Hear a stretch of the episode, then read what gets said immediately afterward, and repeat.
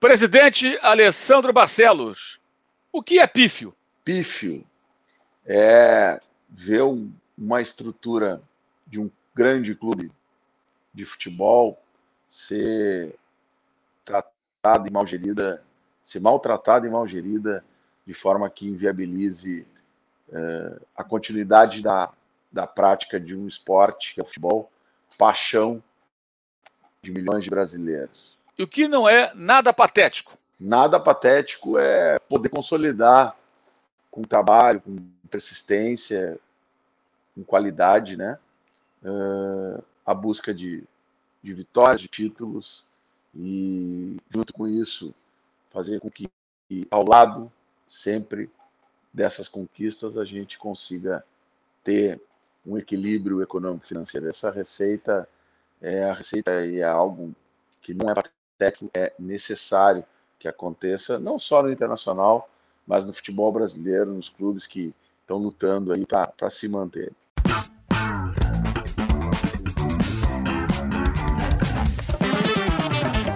Esse é o Dividida no UOL Sport. O nosso entrevistado da vez é o presidente do Internacional, Alessandro Barcelos, que assumiu agora, nessa virada de ano, pegou o Internacional numa reta final de campeonato. Podemos dizer, presidente, que agora, é, em março, né, final de fevereiro, terminou o Campeonato Brasileiro, e em março, efetivamente, começou a sua gestão. Como é que o senhor define essa transição e o começo do seu trabalho à frente do Inter? Bom, Mauro, é um processo que atípico, diferenciado, né? Nós tivemos uma eleição no meio de uma temporada, algo uh, nunca, de alguma forma, nunca, não é corriqueiro, não é normal que aconteça, né? principalmente aqui no Internacional, que tem dentro do seu uh, estatuto a previsão legal de uma eleição após o final de uma temporada e, portanto, no momento em, em que a gente termina uma temporada, se prepara para nova, um espaço para construção. Não foi assim, né? Para nós é, coube esse momento diferenciado de uma eleição que a gente teve todo cuidado, mesmo sendo uma eleição bastante disputada. Aliás, a maior eleição de um clube de futebol da América Latina uh, uh, com mais de 29 mil sócios votando. Tivemos uma expressiva votação, dois terços desses votos.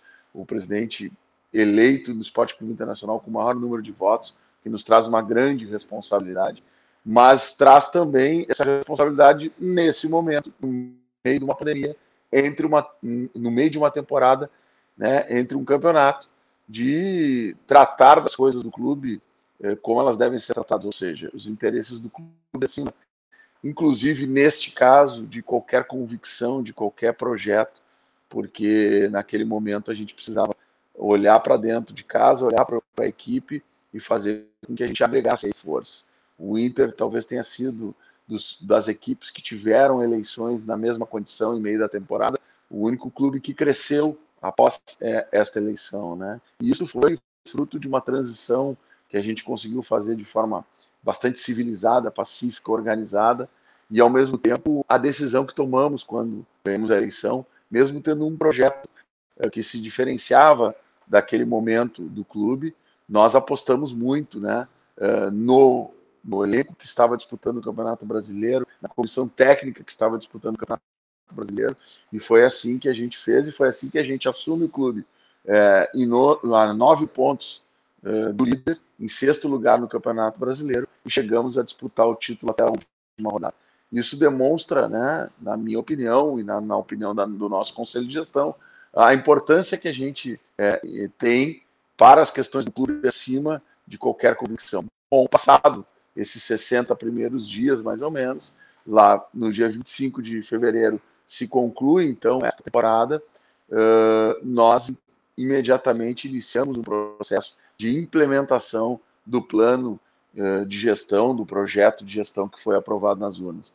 E aí a recomposição toda né, da comissão técnica, a reavaliação e organização do grupo de atletas de várias áreas do clube, com a profissionalização ainda maior, com a busca de profissionais, com a reorganização, com a, a, a forma de tratar né, as questões financeiras, enfim.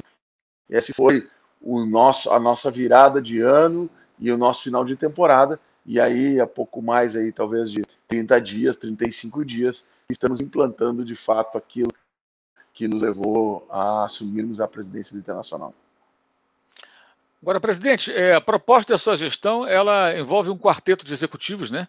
Buscando uma, uma, uma profissionalização em campo, fora de campo. Então tem o CEO do clube, né? Tem que é o, o executivo é Giovanni Zanardo, Paulo Brax, diretor executivo de futebol, é, um diretor de vendas e marketing, que é o Juan Pablo Boeira, e o Gustavo Grossi, que é o gerente executivo das categorias de base, né? Ele que fez um trabalho muito importante no River Plate, né? Muitos jogadores que o River utilizou nas últimas temporadas, quando ganhou duas Libertadores, é, fez uma outra final e sempre chega pelo menos ali na semifinal, sempre chegando brigando. Muitos jogadores passaram aí por esse trabalho do Gustavo Grossi. E no meio disso tudo, acima disso tudo, Miguel Ângelo Ramírez, o técnico desejado por muitos clubes brasileiros, jovem treinador que fez um grande trabalho no Independente Del Valle, né? É, ou seja, é uma mudança muito grande, né? É, como isso tudo vai funcionar? Esses departamentos, como isso vai funcionar para desembocar, imagino eu, num time que jogue bem e vença? Então, é importante mal contextualizar, né, ao longo do último período, como que a gente chega até aqui, né? É, o Internacional teve um ciclo vitorioso, né, é, com as grandes conquistas é, do Mundial, das duas Libertadores, esse ciclo ele durou cerca de 20 anos, né, com um modelo de gestão uh, que teve seus acertos e teve os, os seus erros. Nós que convivemos com o internacional e que uh, aprendemos com o internacional também, é, entendemos que chegou o momento da gente fazer uma mudança de ciclo. Né? O internacional vinha com um modelo de gestão muito é, é, calcado né, na venda de atletas para fazer com que essas vendas sustentassem uh, o seu negócio. Isso deu certo durante um período, mas graficamente é possível observar que o futebol cresceu muito, e com isso cresceu muito uh, as despesas, os custos, né? e, e não na mesma proporção as vendas. E o que aconteceu, o Internacional é, não consegue mais suprir as suas necessidades apenas com a venda de jogadores. Ela passou a fazer parte de uma, de uma importante receita, mas não o suficiente como era antes, para que as contas fechassem. Isso vai acumulando déficit. O Internacional hoje tem uma dívida de 600 milhões de reais e precisa parar dessa dívida, não frente.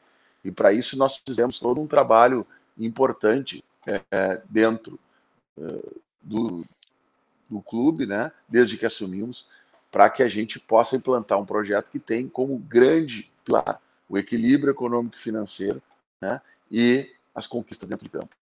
E isso se faz, evidentemente, com investimento em profissionais, isso se faz com, com trabalho, com, com metodologia, e ela está sendo aplicada, como tu disseste, em to todas as áreas do clube, a começar pela presença de um CEO que vai, uh, uh, digamos assim, organizar e orquestrar esse trabalho, né, com a presença uh, no futebol do Paulo Brax, no marketing do Juan. nós estamos buscando organizar a área de operações, que envolve operações de patrimônio também desta forma, né, e na, na base com a chegada do Gustavo Grossi. por que Gustavo Grossi? Por que Miguel Ângelo Ramírez? Porque também nós temos como objetivo principal desse próximo período né, uh, fazermos times competitivos, sermos protagonistas esportivos, mas os, utilizarmos ainda mais uh, as categorias de base, utilizarmos ainda mais a ciência de dados como elementos que melhorem a eficiência de um futebol. Né? Não é possível que a gente consiga conviver com um modelo de tentativa de acerto e erro, onde se faz aí 10, 15, 20 contratações e no final da avaliação de um período, se tem dois, três jogadores que, que aprovam realmente. Né? Nós temos que errar menos, nós temos que fazer mais com menos. E para isso a gente precisa de ferramentas, a gente precisa de profissionais que nos ajudem e que serão cobrados para que a gente busque os melhores resultados. O Nacional não tem recurso sobrando, pelo contrário, falta recurso. E nós não podemos desperdiçar recurso.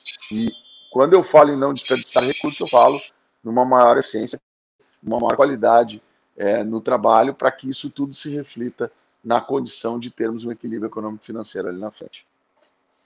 É, o senhor já falou da dívida do Inter, né? Qual é a situação hoje é, no internacional? Receita versus endividamento e como é, o senhor pretende equilibrar essa situação, que é o grande desafio praticamente de todos os clubes do Brasil? Olha, tem dois caminhos aí, importantes que nós precisamos traçar nesse aspecto das finanças. Né? Um diz respeito a, a receitas e despesas, custos, que nós precisamos equilibrar, e outro diz respeito ao alongamento do perfil, a criação de mecanismos do mercado corporativo que podem nos ajudar uh, a, a, alongar o perfil da dívida, a buscar recurso novo, né, a criação de fundos, enfim. Esse é um trabalho que a nossa área financeira vai, vai desenvolver. Mas eu acho fundamental aqui de falar um pouquinho mais, aprofundar um pouquinho mais nesta, nesta questão que envolve a geração de receita e a redução de custos. Né?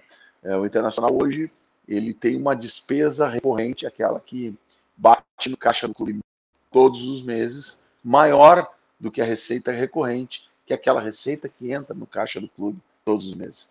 Isso gera um déficit que durante muitos anos. Foi coberto com a venda de atletas. Nós não estamos aqui dizendo que não vamos mais vender atletas, nós precisamos vender atletas. Ainda mais agora, né, que saímos de um ano difícil, como foi 2020, e entramos em 2021 com esse grande desafio. Mas eu digo, inclusive, para o futuro. É, mas a venda de atleta, na nossa opinião, ela tem que ser uma gestão de ativo. Esse é o maior ativo do clube. E ao vender um atleta, o clube precisa reinvestir no futebol para que esse ciclo virtuoso tenha força, tenha vigor, conquistas e títulos, que é o que todo mundo quer. Mas para chegar nisso, tem um caminho a ser percorrido. Né? Tem uma estrada a ser, a ser é, é, trilhada. E essa estrada a ser trilhada, esse caminho a ser trilhado, passa por um momento difícil que nós vamos passar agora de redução de custos, né, de diminuição, uh, de, de, reorganização dos contratos com fornecedores, com parceiros, é, de redução de pessoas, como fizemos recentemente, e inclusive daquilo que eu vinha falando, da eficiência na área que é o coração do clube, que é onde se tem, uh, onde se, se gasta 80% dessa receita, que é o futebol. Olhar para isso é fundamental.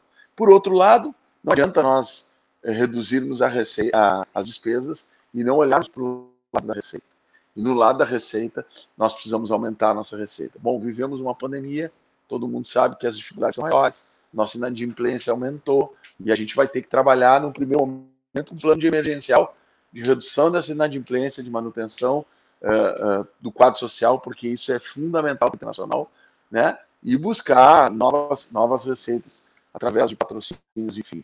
Mas isto para nós é uma medida emergencial. Qual é o nosso projeto? E para isso nós estamos trabalhando queremos apresentar na sequência para o torcedor colorado.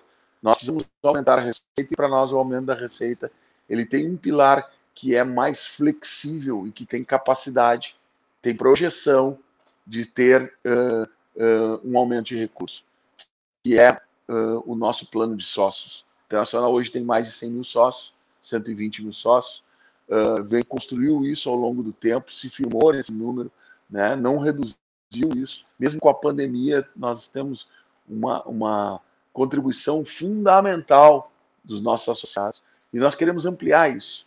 O Internacional hoje, nós buscamos pesquisar isso, né?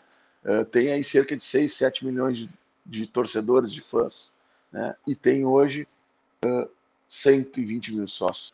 Há uma margem que a gente foi atrás, em cima de pesquisas, números dados de, do IBGE, informações, se a gente excluir aí populações que infelizmente não, não atingem um determinado nível de renda, ou que sejam de, de, vamos dizer, de áreas rurais, ou que com uma idade mais avançada, enfim, fizemos todas essas de uma forma bem conservadora, esses recortes, e chegamos à conclusão que nós temos aí cerca de um milhão e meio a dois milhões de pessoas com potencial financeiro para ajudar o internacional com uma mensalidade que custe aí um almoço, uma refeição por mês.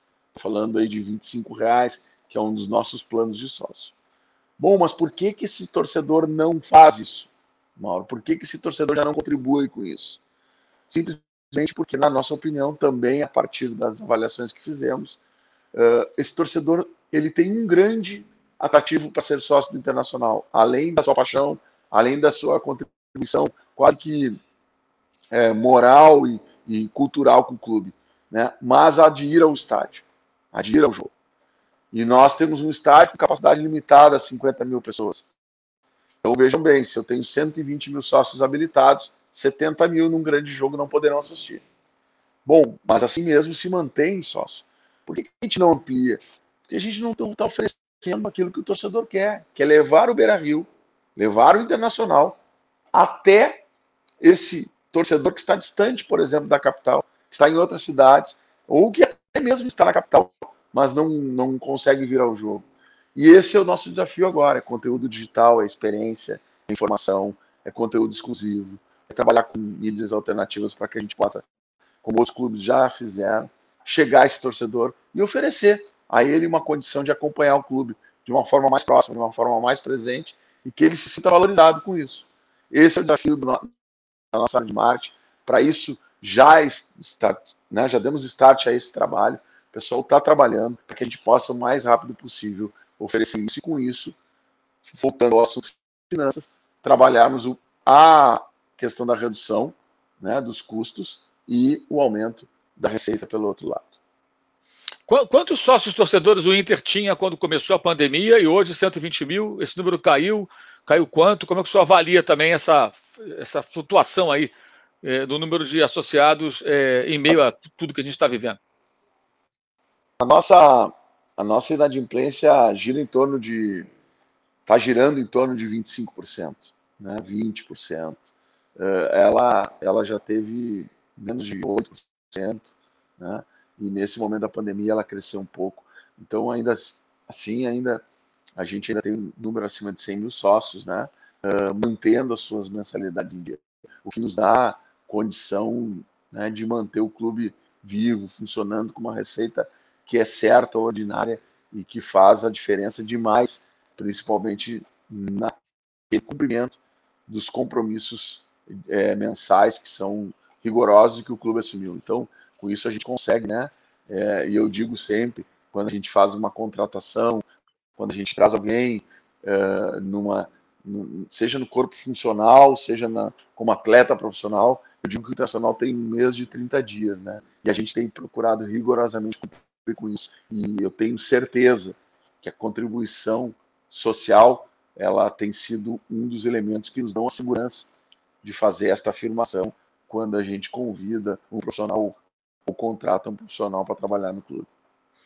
O clube já reduziu em quase 3 milhões de reais a folha de pagamento, né? É, como é que isso foi feito? É preciso reduzir mais? Então, todo mundo sabe que é, os contratos de futebol têm uma legislação específica, né, Mauro? E essa legislação específica ela exige que, ao contratar um jogador, você é, tenha que cumprir com esse contrato como, como empregador, né? E, e aí é uma opinião pessoal, uma opinião minha, de quem viveu no, na vice-presidência de futebol aqui do Internacional no período recente, é, e vejo também os clubes essa dificuldade na hora da contratação, né, você fazer contratos longos com jogadores que muitas vezes não se tem aí uma clareza, nem sequer se é uma aposta, mas né, um contrato que onera o clube de, um, de uma forma que, é, quando isso não dá certo, você fica com a sua folha bastante pesado. Esse é um cuidado que tem que se ter na eficiência. Todo mundo vai errar nas contratações. É, de fato, isso não é nada, não tem método infalível, mas você pode reduzir o seu erros. Né? Seja no tamanho do contrato, no prazo, no valor, né? na forma de contratação, nas cláusulas contratuais, né? por exemplo, atletas com renovações automáticas, e aí depois você vê que não se encaixou no modelo, não se encaixou na forma do clube, mas o clube é um clube sério, um clube pagador, é um clube que cumpre com as suas obrigações, isso gera uma, uma certa zona de conforto que acaba todo mundo tendo prejuízo nisso. Então, eh, cuidado com, a, com, as, com, as, contratações, né? um maior cuidado com as contratações, é uma forma de você é, economizar, diria assim, ou ter mais tranquilidade na gestão de um grupo, né? de, de uma folha de pagamento. Isso a gente tem procurado fazer para frente, mas a gente tem o para trás, aquilo que já está a gente tem procurado avaliar dentro daquilo que é a perspectiva da nova forma de jogar trazida pela comissão técnica do Miguel Angel Ramírez, uh, olhando para dentro do seu modelo de jogo, fazendo as avaliações e aqueles atletas que a gente, evidentemente, entende a partir dessa avaliação técnica, que não vão se encaixar, a gente tem buscado construir alternativas aí para que essa relação, que possa durar mais dois, três anos, enfim, possa ser é, desfeita de uma forma tranquila. Foi assim que a gente conseguiu fazer com alguns atletas já no início do ano, né? Isto tem uma desoneração na folha. Outros, por, por término de contrato, já tinham saído. E esta economia se deu desta forma, né? Uh, agora, a gente olha para dentro de campo, olha para a equipe que tem, nunca querendo perder competitividade. Né? E na medida em que a gente também tem buscado, como buscamos, buscamos recentemente, o Carlos Palácios, uma contratação pontual para uma função específica, porque entendemos ali que tem um jogador com 20 anos, seleção chilena, com potencial de entrega, né? assim como fizemos o ano passado, quando contratamos, estou dando alguns exemplos aleatórios aqui, mas do mesmo modelo, a contratação do Yuri Alberto, é um jogador também de 20 anos, 19 anos, né? promissor, uh, e que traz essa, essa entrega, essa possibilidade de entrega esportiva e juntamente com isso um futuro também né, econômico, financeiro para um ativo do clube. É, é, é disso que, é desta forma que a gente trabalhou esta economia inicial, mas ainda tem muito a ser feito, né? Não só de economia, mas de otimização disso. Aqui que a gente tem falado uh, desde o ano passado já, de fazer mais com menos, de entregar mais, né, gastando menos. E isso não é só no futebol, isso é em todas as áreas do clube, são todos os contratos.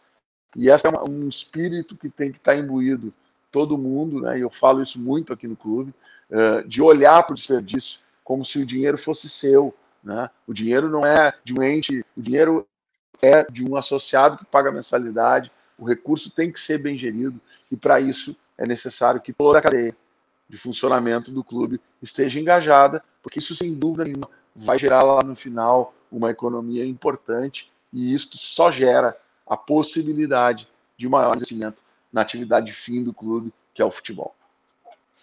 O Internacional vai precisar vender jogadores para equilibrar as finanças de 2021, presidente?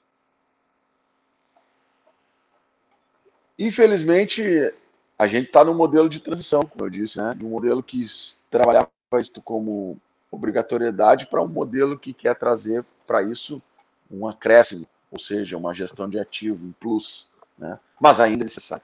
Nosso orçamento prevê, e nós revisamos esse orçamento para 2021, ele foi feito em 2020, entregue ao Conselho Deliberativo em dezembro, e nós agora em março revisitamos ele.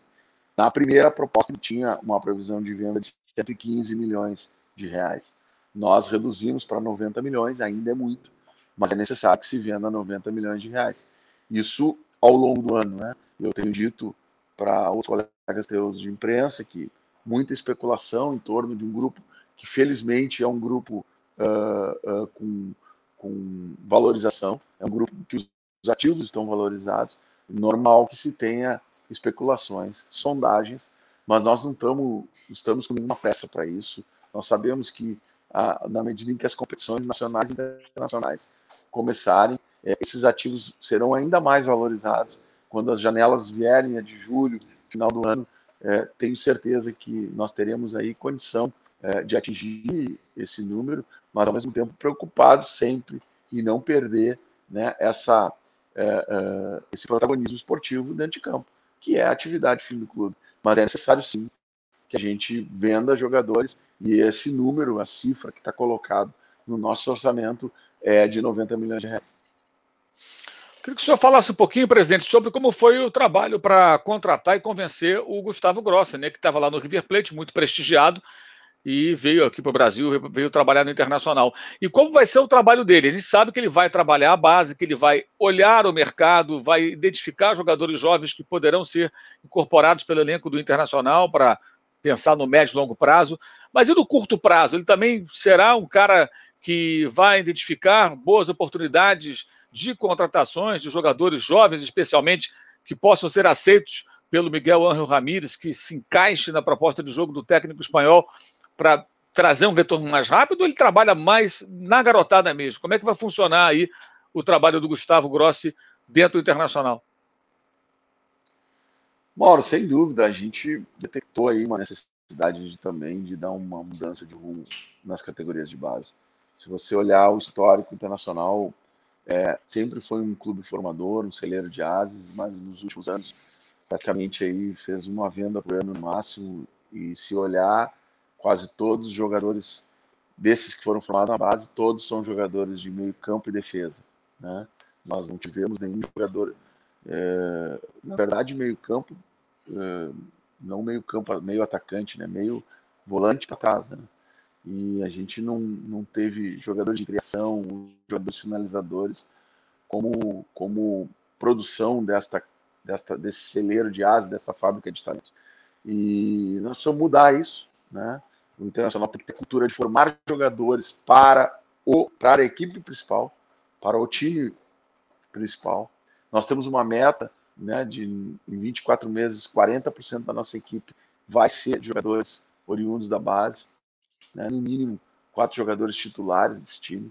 É, já avançamos muito nisso, né, e isso é, tem muito a ver com a sequência de trabalho que a gente teve a condição de participar de forma direta como vice de futebol em 2020, durante um bom período, depois eu saí, e buscando, no meio da pandemia, esses jovens que ganharam a São Paulo para já estar adaptados ao grupo principal. Foi um ano onde eles viveram dentro do grupo principal para chegar na, na, segunda metade, ou mais para o final do ano, sendo aproveitados e lançados no time titular.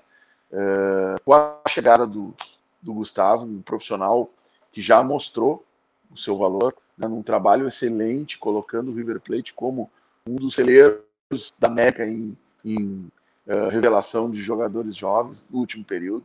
Não é um trabalho de curto prazo. Repito, não é um trabalho de curto prazo. É um trabalho que precisa de folha.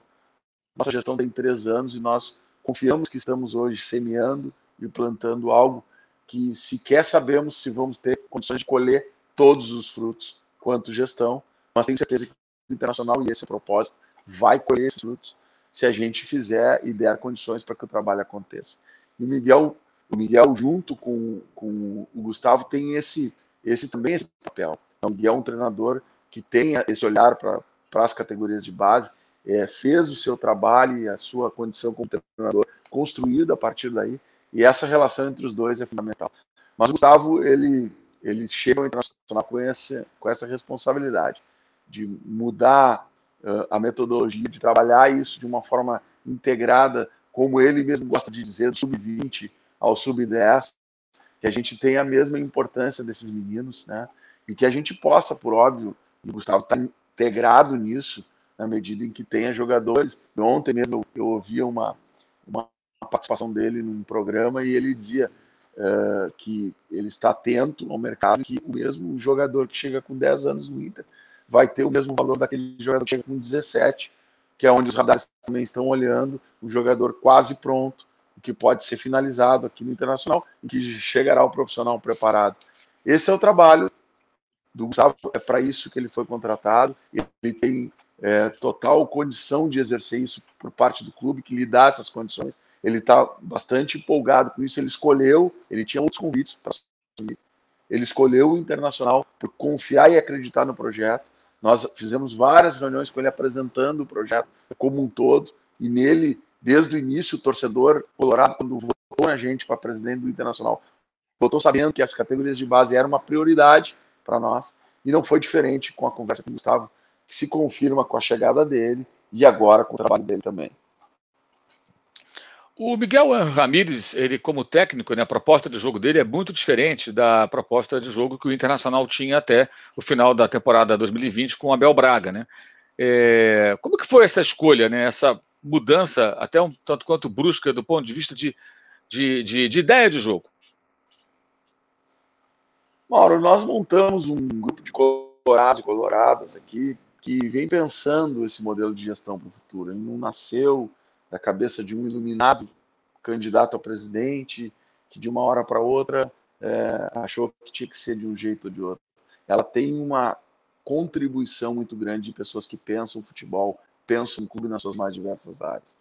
E a gente vem há muito tempo trabalhando com isso, com a ideia de, primeiro, um projeto que dê protagonismo às categorias de base, um projeto que acredite na ciência de dados, né, que tenha uh, uh, em cima desse, dessas ferramentas também uma parte é, do, do, poder de decisão. Né? Eu, eu sempre digo, é, os números eles, eles refletem aquilo que é a entrega, né, muitas vezes, de coisas objetivas no futebol, né? de, de, de, de distância percorrida, de, de assistências, de passes, de gols. Óbvio que tem que ser tudo contextualizado dentro de qual campeonato, de qual situação, né? não são números frios, mas isso nos ajuda, isso está provado em outros esportes, inclusive, nos ajuda muito a errar menos. E o Miguel é um, um profissional que tem experiência dentro de campo e tem experiência também fora de campo com esses instrumentos, com essas ferramentas. Da mesma forma que o, o, o Gustavo, que a gente acabou de falar. Então, nós é, observamos o mercado e entendemos que este era o desenho, o perfil do profissional ideal para vir aqui desenvolver um projeto. Sabemos, temos clareza que o futebol ele é de resultados. Nós não estamos aqui vivendo um sonho e nem uma utopia. Nós temos aqui uma relação concreta com aquilo que é passional e que é interesse do torcedor, que são os títulos e as vitórias. Mas nós temos a obrigação e quis o destino que nos permitisse, dessa forma que eu estou falando contigo, eu falei antes de ser eleito, portanto, todo mundo sabia que seria assim. Nós temos a obrigação de apresentar um novo modelo internacional, um novo modelo de futebol que utilize isso que está sendo utilizado já em outros lugares.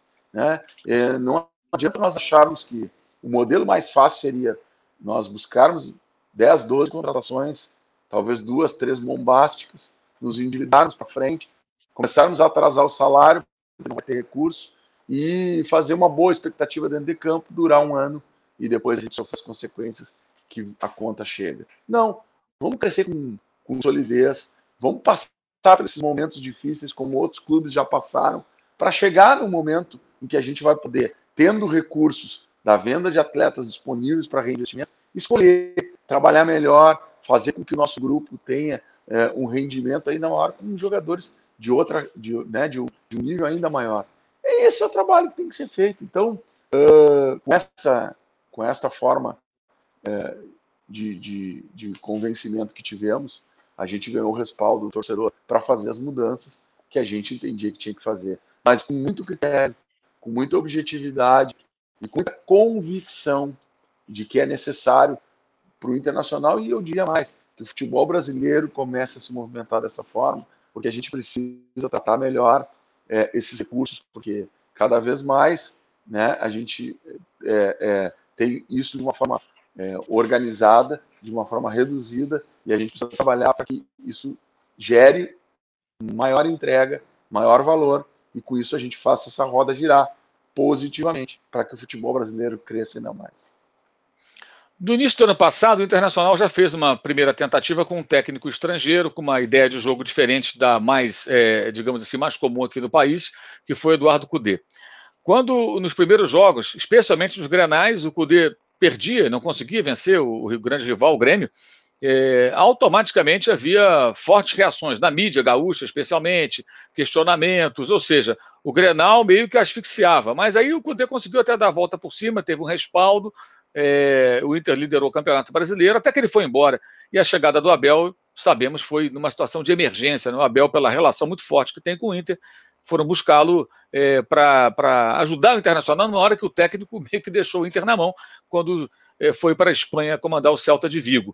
É, como o senhor pretende, como presidente do Inter, lidar com essa situação, caso ela aconteça, já aconteceu nesse último Grenal com a vitória do Grêmio, né?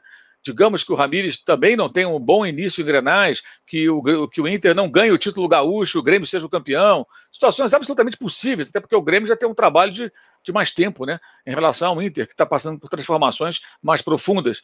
É, como dar respaldo a uma comissão técnica, a um jovem treinador, diante desse fogo cruzado, que a gente sabe, é certo acontecer caso o Internacional não tenha resultados imediatos. E eu pergunto isso porque, como o senhor já deixou bem claro, é um trabalho de longo prazo né? Não, não se espera, me parece, resultados imediatos. Vai demorar um pouquinho e os obstáculos, eles evidentemente vão aparecer. Como dar respaldo a essas pessoas é, numa rivalidade tão grande e tanto imediatismo que caracteriza, que caracteriza até a imprensa esportiva brasileira, não é só no Rio Grande do Sul, não? esse é um dos grandes desafios que a gente tem. Né? A gente tem procurado ser bastante transparente na relação com o torcedor, na relação com a imprensa, uh, evidentemente sempre resguardando os interesses do clube, mas deixando claro que é, não é uma mudança simples, uma mudança complexa. Ela tem o, o elemento financeiro sempre presente. É, nós precisamos reequilibrar as finanças do clube. Portanto, nós precisamos é, é fazer com que o nosso grupo, que não é um grupo em nenhum momento questionável, pelo contrário, é um grupo vitorioso, um grupo que vem trazendo resultados, entregando resultados por muito pouco. Nós não fomos campeão brasileiro no último campeonato. É, a gente confia muito nesse grupo né, e confia muito nessa comissão técnica. Então, trabalhando com essa transparência, trabalhando com isso, é um dos elementos. Agora, é, é necessário que a gente tenha convicção de que é um trabalho que tem que evoluir. Ninguém aqui também vai deixar, eu dizia isso outro dia numa rádio aqui do Sul, ninguém aqui vai deixar é, esta, como não deixamos no primeiro momento, quando assumimos o clube, tínhamos a convicção de que precisávamos de algumas mudanças. Mas acima dessa convicção estava o Internacional em uma competição em que ele podia ser campeão. E nós abrimos mão de tudo isso para uh, trabalharmos pela, pela busca do título. Né? Nesse momento, daqui para frente, também nós temos as nossas convicções, mas nós vamos cobrar resultado. Nós queremos que evolua. Agora, nós sabemos que o prazo de evolução, que o tempo de evolução, ele é maior do que muitos trabalhos é, que são conquistados, resultados de forma mais instantânea. É necessário esta transformação e nós estamos é, é, comunicando isso o tempo todo para que a gente tenha é, o mesmo relógio de tempo. Eu sei que é difícil, mas que a gente vai trabalhar para que o relógio seja o mesmo e que a gente consiga dar condições técnicas de estrutura para que é, esse trabalho se consolide agora. É, isso não quer dizer, e eu sou um cara muito otimista, eu enxergo sempre o copo meio cheio, em vez de meio vazio. Não quer dizer, não tem nada proibido. Pelo contrário, temos convicção e, e certeza de que é possível. Sabemos que não é certo, mas é possível que o Internacional seja campeão nos, nos, nos campeonatos disputar com essa equipe, com essa comissão técnica no primeiro ano, no primeiro mês, no segundo mês. Né? Não tem essa, essa desconfiança. Nós sabemos que a mudança de jogo, de forma de jogar, de adaptação, ela demora mais. Mas isso não impede com o grupo que temos. Aliás, um grupo que é, é tem, tem se caracterizado durante esse período por se adaptar aos modelos de jogos. Tinha um modelo com o Cudê e outro com o Abel. Liderou a competição com o Cudê e liderou a competição com o Abel. Né? Então, é um, um, grupo que tem essa condição, por ter jogadores né, é, é, é, com esse grau de entendimento maior, com uma capacidade. E é evidente que vamos fazer ajustes, estamos fazendo, evidente que estamos atentos ao mercado, né? Uh, mas ela não nos coloca impeditivo nenhum esse momento, não nos coloca esse momento impeditivo nenhum de sermos protagonistas máximos em competições que vamos disputar. Presidente, nós temos hoje no futebol brasileiro uma situação em Minas em que também são dois grandes rivais, né, situação parecida com a do Rio Grande do Sul, né, e um deles, o Cruzeiro, da segunda divisão, vivendo a maior crise de sua história, e o Atlético é, com um time muito forte na Série A, com uma proposta de gestão muito diferente da, da sua, né, é ao contrário do que acontece no Inter, o Atlético tem lá quem o apoia, contrata jogadores, a dívida crescendo, eles acreditam que vão resolver isso lá na frente, com resultados, venda de jogador, sei lá, enfim, mas o fato é que há uma grande diferença entre Cruzeiro e Atlético hoje. No Rio de Janeiro, o mesmo acontece em relação a Flamengo, Botafogo e Vasco. Ainda o Fluminense, que conseguiu vaga na Libertadores, mas mesmo entre Flamengo e Fluminense há uma grande diferença, uma grande distância né, de investimento, potencial de investimento, é, é, pelos momentos vividos por esses clubes. E no Sul, ao contrário, no Sul, tanto o Grêmio quanto o Inter né, cada um à sua maneira, é, vem se mantendo, depois que o Inter voltou da Série B, especialmente, depois do seu rebaixamento, né, o Internacional brigou pelo título, foi vice-campeão brasileiro, o Grêmio foi vice-campeão da Copa do Brasil, os dois estão de novo na Libertadores, ou seja, são frequentadores da competição internacional. Qual a importância para o Inter de ter o Grêmio também forte e o contrário, né, para o Grêmio ter o Inter forte? Isso de que maneira beneficia o futebol gaúcho, obviamente, mas o futebol do Internacional, ter o seu rival também ali brigando por coisas grandes.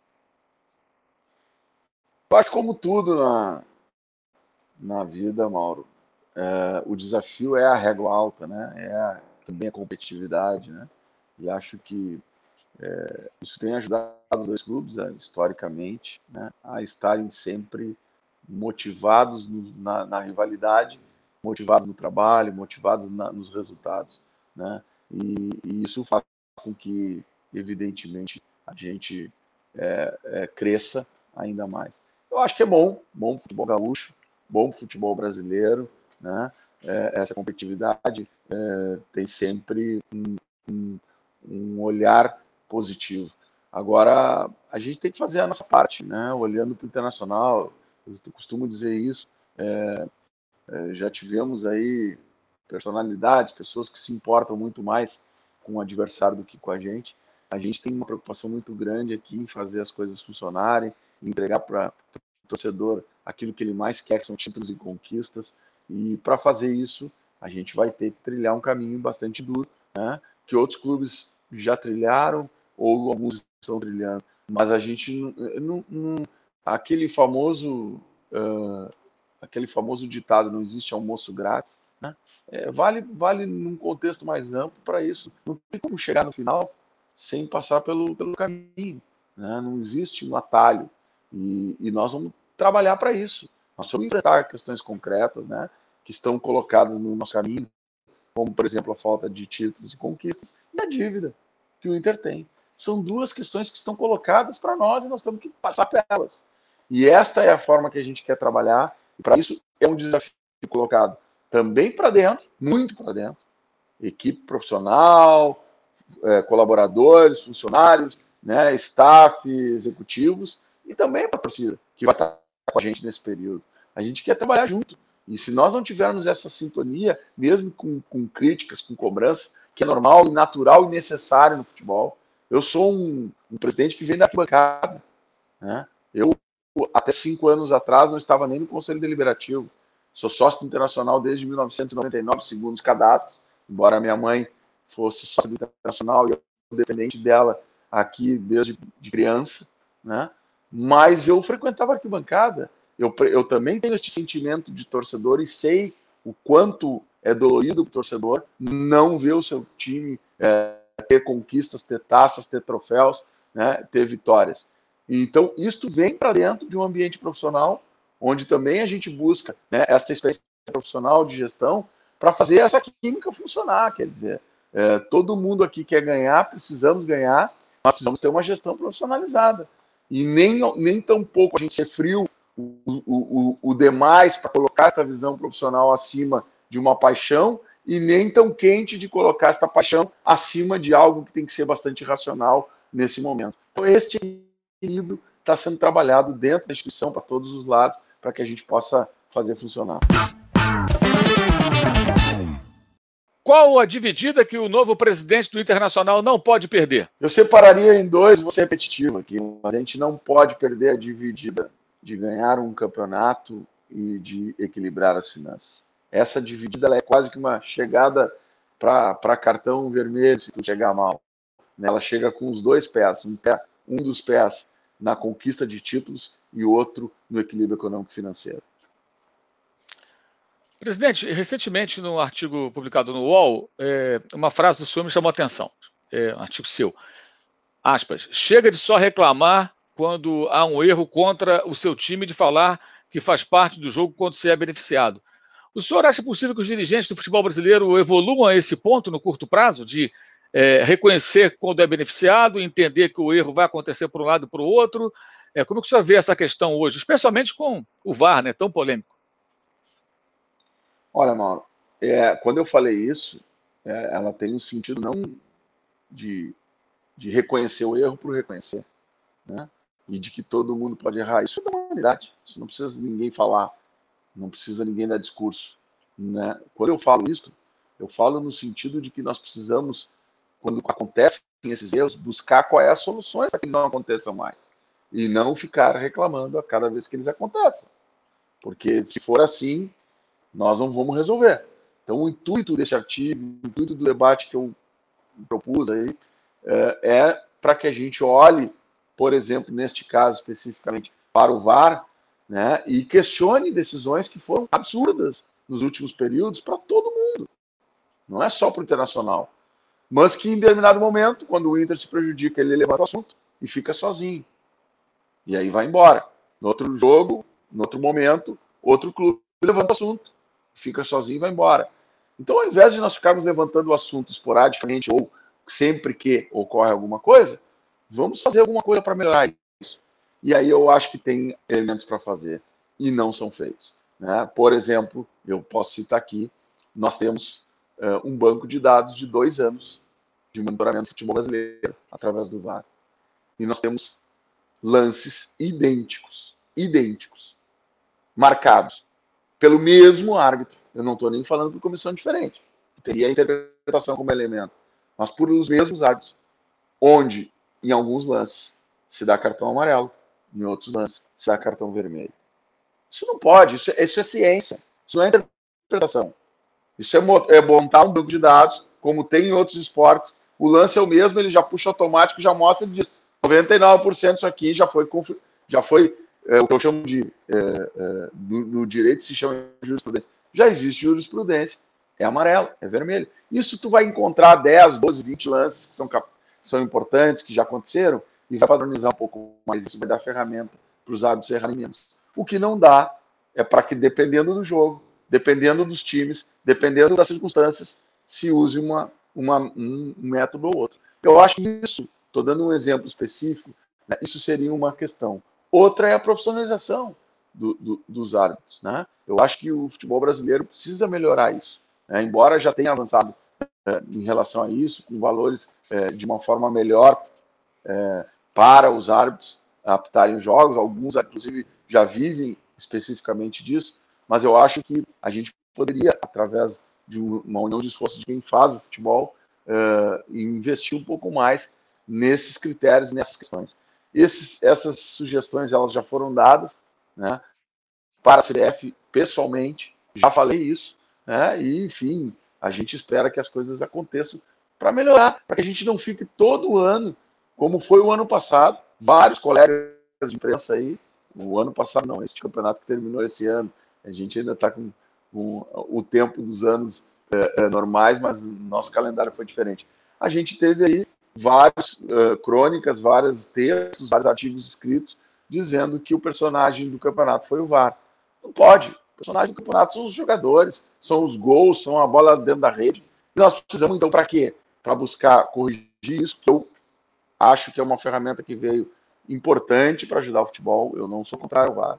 Agora, o VAR não pode se, eh, ser preponderante em relação a isso. Se existe algo que é muito dito pela comissão de arbitragem, que a interpretação ela não é substituída, bom, então o poder do VAR em lance interpretativo tem que ser menor. Ele não pode o VAR interpretar e o juiz de campo interpretar. São duas interpretações, nós vamos fazer um juízo de interpretação. Não, a interpretação é exclusiva do juiz de campo. Ele tem a autoridade para interpretar do jeito que ele quer, errando ou acertando. Aí ele vai buscar uma assessoria de interpretação. Não, aí não é. O VAR é, é objetivo. Ou é ou não é. Então, a discussão que nós ouvimos áudios dão conta de interpretações diferentes. De um lado, a câmera, o cara que está lá na, na, sala, e de outro, o juiz de campo. Mas a regra diz que o juiz de campo tem a determinação. E muitas vezes o que a gente viu foi o VAR mudar interpretação de árbitro no momento lance. É, aqui no Brasil, o, o, árbitro de vídeo ele faz um trabalho de convencimento do árbitro de campo daquilo que ele acha, né? Muito comum isso, né? Ele convence, né? Olha, eu estou vendo aqui, eu estou vendo, tô revendo de novo. Olha, você está errado, eu estou certo. Ele não assessora, né? Nas dúvidas objetivas. É um problema gravíssimo. Acho muito importante que realmente é, é, é os dirigentes, como o senhor, se manifestem quanto a isso nessa linha de uma maior objetividade, né? Na utilização desse recurso para melhorar o futebol, não para piorar o futebol, como às vezes acaba acontecendo. Presidente Alessandro Barcelos, muito obrigado pela entrevista, muito sucesso na sua empreitada à frente do Internacional, muito legal é, é, conversar é, é, é com o senhor e, e, e, conhecer um pouco mais das ideias que, que leva ao Internacional, que fogem e muito do lugar comum, né, daquela mesmice, como o senhor disse, né? Eu divido o clube, contrato os jogadores e aposto tudo num resultado. Se ele não vem, a dívida fica para um outro presidente, e é por isso que muitos clubes do Brasil, quase todos, vivem hoje uma situação econômica muito difícil, né? E com equilíbrio é possível ir muito além. Muito obrigado mais uma vez, sucesso na sua empreitada à frente do Inter. Esse foi o Dividida no All Esporte com o presidente do Internacional, Alessandro Barcelos. Ficamos por aqui, até a próxima. Saudações.